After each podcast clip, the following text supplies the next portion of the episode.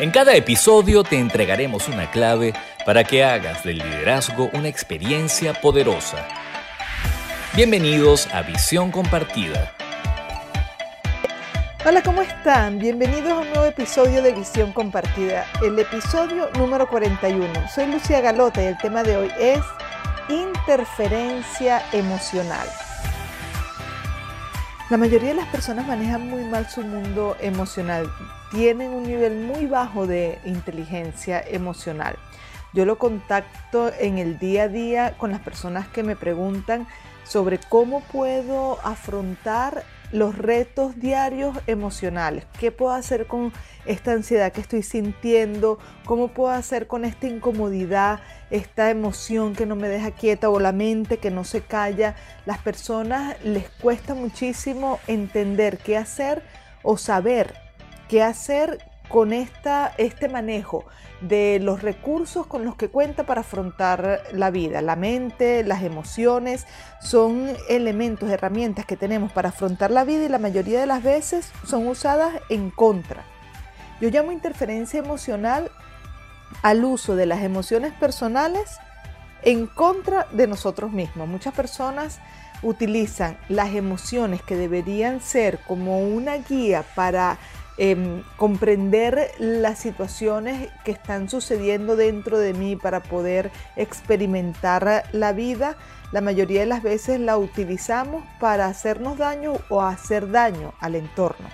Muchas personas incluso confunden conflicto con amor. Muchas personas sienten que las emociones desbordadas, que la intensidad significa estar vivos. Incluso frente a la paz y la quietud sienten aburrimiento. La mayoría de las personas quieren estar en paz, pero cuando están quietos, cuando están en reposo, sienten que están haciendo algo malo o que eso es aburrido. Nosotros fuimos dotados de inteligencia para vincularnos con los otros y disfrutar la vida y esta al final termina siendo usada como un desastre como un desastre que más que generarnos armonía y bienestar en las relaciones, lo que hace es producirnos conflictos y problemas por no entender cómo utilizarla y cómo sacarle provecho. La mayoría de las personas quieren resolver afuera, en los hechos, lo que está, en lo que está sucediendo, quieren resolver su malestar interno. Ellos creen que si modifican lo de afuera, tienen la esperanza de que adentro van a sentir algo diferente y mejor. Creen que con eso van a pasar del dolor al placer, pero no se dan cuenta que lo de afuera no tiene ningún poder sobre las emociones. El poder está dentro y hay que descubrirlo. Y digo descubrirlo porque ya está ahí. Una de, de, de, las dificultades más importantes con el tema emocional es que las personas tienden a discriminar las emociones y preferir unas sobre otras. Consideran que las emociones placenteras son buenas y que las incómodas o dolorosas son malas. Y en esta simple escogencia, en esta simple discriminación radica el problema del sufrimiento. ¿Qué quiero decir con esto? Ya he dicho en otros podcasts que las emociones son energía en movimiento, son energía eh, que se van moviendo adentro de nosotros y que nosotros, si son placenteras, las permitimos y si son dolorosas, las bloqueamos. Todas estas energías que nosotros experimentamos adentro son perecederas, ellas como llegan se van. Pero como ya dije, frente a las emociones que son placenteras y que llamamos positivas, nos relajamos, nos abrimos, somos receptivos, las dejamos estar, las permitimos, somos unos buenos anfitriones. Pero hacemos todo lo contrario con las emociones dolorosas las que llamamos negativas. Con este tipo de sensación más bien nos cerramos, nos ponemos tensos, nos estresamos y en vez de permitirlas nos resistimos.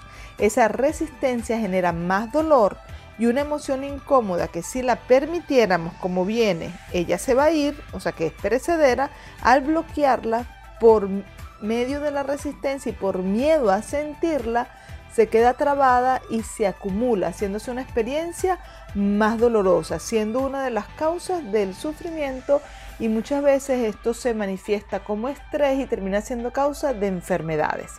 Bueno, después de que escuchemos los imperdonables del liderazgo, les voy a enumerar las tres eh, peores actitudes frente a las emociones. ¿Quieres saber los errores más frecuentes de los líderes en las empresas? Escucha con atención los imperdonables del liderazgo. En los imperdonables del liderazgo de este episodio recuerdo la historia de una persona que era sumamente impulsiva frente a las situaciones que sucedían en su entorno laboral. Cualquier pequeña cosa que pasaba, su respuesta era muy reactiva, muy mm, de lo primero que se le venía a nivel, a nivel de vísceras, a nivel estomacal. O sea, la primera emoción que, que aparecía por lo general era la rabia y, se volvió una persona agresiva y grosera. Y eso le trajo muchísimos problemas. Ya no era solamente entonces el reto, el desafío que le tocaba enfrentar, sino que adicionalmente a, eso ella se convertía en un problema frente al problema. Entonces había el desafío normal o los desafíos normales que uno tiene que enfrentar en el día a día, más su propio desafío que de convertirse en una persona incómoda cuando sucedía algo en, en, lo cotidiano, porque su agresividad, su impulsividad, su grosería hacía el ambiente amargo, hacía el ambiente hostil. Ella tuvo que pasar por procesos de, coaching, de mentoría, de transformación para poder trabajar esa interferencia emocional y, bueno, poder eh, transformar su manera de responder a los desafíos diarios. He visto muchísima gente, este, este, es un caso, pero he visto muchísimo este reto en los líderes, esa em, actitud impulsiva frente a lo que está pasando, frente a los hechos, eh, y muchas veces ni siquiera son hechos especiales, sino hechos cotidianos. Entonces, el tema de ser reactivos e impulsivos es uno de los principales imperdonables en el liderazgo. Acabas de oír los imperdonables del liderazgo. Las emociones cuando son desbordadas, negadas, evitadas, evadidas, al final terminan siendo un elemento saboteador en nuestros comportamientos y en las decisiones que tomamos. Les voy a mencionar ahorita las tres peores actitudes frente a las emociones. La primera es evadirlas o negarlas. Cuando nosotros evadimos o negamos la, emoción y no queremos experimentarlas, ellas tienden a bloquearse y tienden a acumularse. Entonces, en, lo recurrente, cuando estamos en situaciones que nos recuerdan esa, esa emoción, allí tenemos carga energética ya acumulada que se va sumando con la nueva carga energética y entonces la experiencia emocional se hace mucho más intensa y por lo general, como lo que hemos bloqueado son las emociones incómodas, pues la experiencia se hace mucho más dolorosa. La segunda eh, peor actitud frente a las emociones es dramatizarlas, generar melodramas, aumentarlas. Entonces es lo, que comúnmente se dice ahogarse en un vaso de agua, generar toda una eh, intensidad, todo, todo un tema de escándalo frente a una emoción. En vez de sentarte y experimentarla, poner, quedarte quieto y experimentarla, lo que haces es dramatizarla y crear melodramas. Eso no solamente eh, te afecta negativamente a ti, sino que también afecta negativamente el entorno, negativamente las relaciones, los vínculos, crea un ambiente de tensión y negativo. La tercera peor actitud frente a las emociones es victimizarnos. Creer que alguien es culpable o algo que pasó afuera es culpable de cómo me siento. Muchas veces reaccionamos sintiendo que el otro es el culpable y queremos vengarnos, gritarles, humillarlos, hacerlos sentir el mismo dolor que yo estoy sintiendo, sin darme cuenta que la mayoría de las veces ese dolor que yo estoy sintiendo no es producto de lo que está sucediendo en ese momento, sino que he venido acumulando y eh, teniendo carga emocional de situaciones pasadas, que esa, eso que está pasando en ese momento está sirviendo para expresarse esa, eso que está allí trabado. Entonces nosotros creemos que el culpable está afuera y resulta que nuestra emoción trabada y acumulada es realmente la responsable del dolor que estamos experimentando.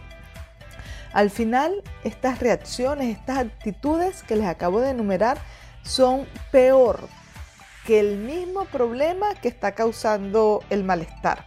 Porque causan un problema mayor. Ya el problema entonces no es el reto inicial, sino que a este reto inicial se le suman las consecuencias de los comportamientos reactivos y del mal manejo emocional frente a este desafío o, o, conflicto que teníamos. Entonces nosotros nos convertimos en el problema frente al problema. Cuando las emociones interfieren negativamente, voy cargando con ese problema del mal manejo emocional a donde quiera que vaya y la vida entonces se vuelve amenazante. Entonces hay que sumarle a los problemas de la vida este problema personal con el que voy cargando, que es el mal manejo emocional, la interferencia emocional. Cuando comienzo a despertar a mayores niveles de conciencia, entonces me doy cuenta que cada situación de la que la vida me, me, pone en el día a día, se convierte en una enorme oportunidad para despertar inteligencia, para crear respuestas constructivas, incluso para agregar valor. Después de los aciertos del liderazgo, les voy a contar las tres mejores actitudes frente a las emociones. La actitud correcta en el líder produce resultados excelentes. A continuación, los aciertos del liderazgo.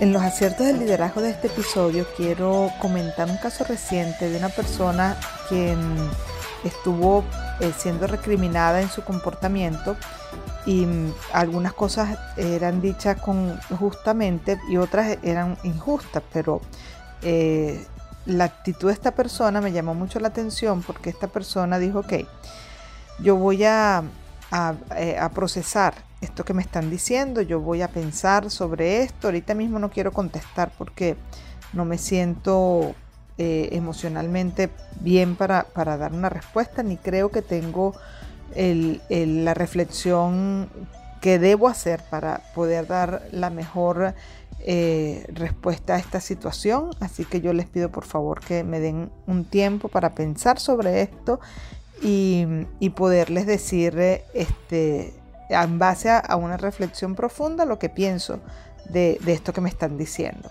Entonces fue muy interesante porque esta persona realmente se tomó su tiempo, pensó sobre esto, se calmó y una vez que ya estaba más en fría la, la situación, pues cuando regresó a los días a conversar nuevamente de este, de este hecho, tenía una cantidad de propuestas muy interesantes y ya no era un tema emocional, sino que era más un, algo funcional y práctico.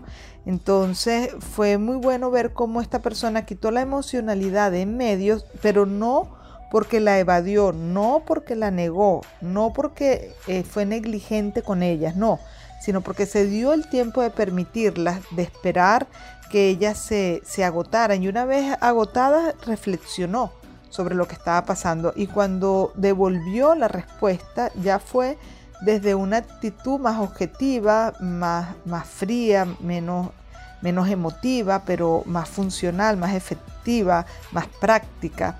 Entonces, en los aciertos del liderazgo es ese manejo emocional que permitiendo la emoción, aceptando la emoción, puedes conectar también con lo eficiente, lo productivo, lo objetivo y lo funcional. Acabas de oír los aciertos del liderazgo. Ya estamos llegando al final del episodio número 41 de Visión Compartida, el capítulo de interferencia emocional. Pero bueno, ya hemos dicho cómo nos afecta cuando no sabemos manejar adecuadamente las emociones. Ahora vamos a ver qué podemos hacer con ellas. ¿Cuáles son las tres mejores actitudes frente a las emociones? La primera mejor actitud es que te conviertas en un excelente anfitrión frente a cada emoción, no solo, a no solo frente a las emociones placenteras, sino frente a cada emoción. Conviértete en, un gran anfitrión, permítelas. Siéntelas de forma contemplativa, es decir, siéntate a contemplarlas y a permitirlas. Sé contemplativo frente a las emociones. Esto es lo que se llama despertar el observador. El coaching insiste en que hay que ser un observador, pero pocas veces entienden por la vía de la experiencia qué es lo que esto verdaderamente es. Ser un testigo es crear espacio entre quien observa y lo que está sucediendo y no involucrar a la mente, no involucrar a la mente con su juicio y no identificarse con lo que está sucediendo. Permitirla, pero no confundir tu identidad con ellas. Tú no eres la emoción, la emoción sucede en ti, pero tú no eres la emoción. La emoción es como una extensión de ti, pero tú no eres eso. Entonces no te confundas con ella, no te identifiques con ella, solo permítela. Es como si eh, tuvieras una visita, un anfitrión, eh, y tú fueras el anfitrión de esa visita. Permítela y siéntela y obsérvala de manera contemplativa. La segunda mejor actitud es dejar que la emoción se agote mientras la miras y la dejas estar. Quedarte quieto como un cadáver experimentando sin tenerle miedo a la emoción. Ella, como llega, se va a ir.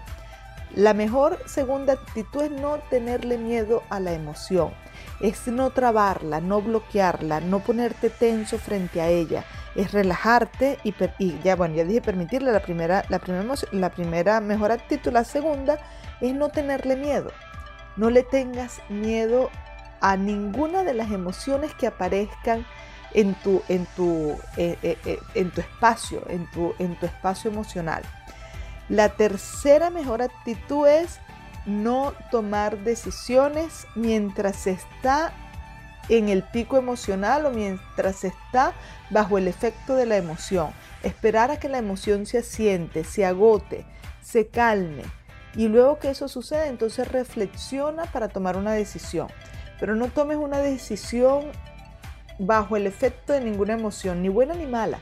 Porque cuando estás frente a una emoción de mucho placer, eh, frente a un exceso de optimismo, pues tomas decisiones que también vas a lamentar más adelante porque de repente algo que te parecía muy bueno en ese momento, resulta que no viste los contras y cuando ya se te pasó el efecto de la emoción, aparecen los contras que no pudiste ver en el momento.